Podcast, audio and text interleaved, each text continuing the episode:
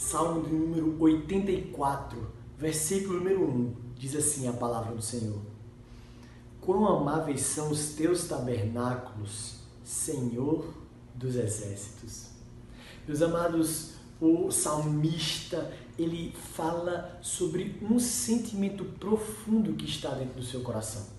A alegria de saber que ele pode ir até a casa de Deus é bem verdade que no Antigo Testamento o templo significava a presença do Senhor. Deus estava ali no meio do povo.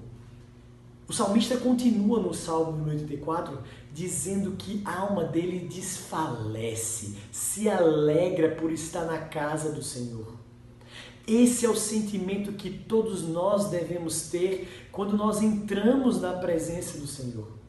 É bem verdade que esse salmo não está falando simplesmente do templo hoje como nós conhecemos, um templo físico, um espaço reservado para adoração, mas ele mostra a importância que nós devemos dar para a adoração a Deus.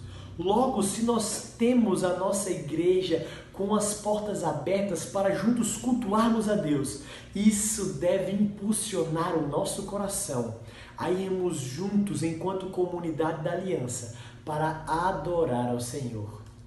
É bem verdade que muitos não têm tido esse privilégio, mas a todos nós que podemos ir à casa do Senhor para juntos adorarmos ao nome do nosso Deus, nós precisamos fazer isso, porque estar na presença do Senhor é a melhor coisa que nós podemos ter em toda a nossa existência aqui nessa terra.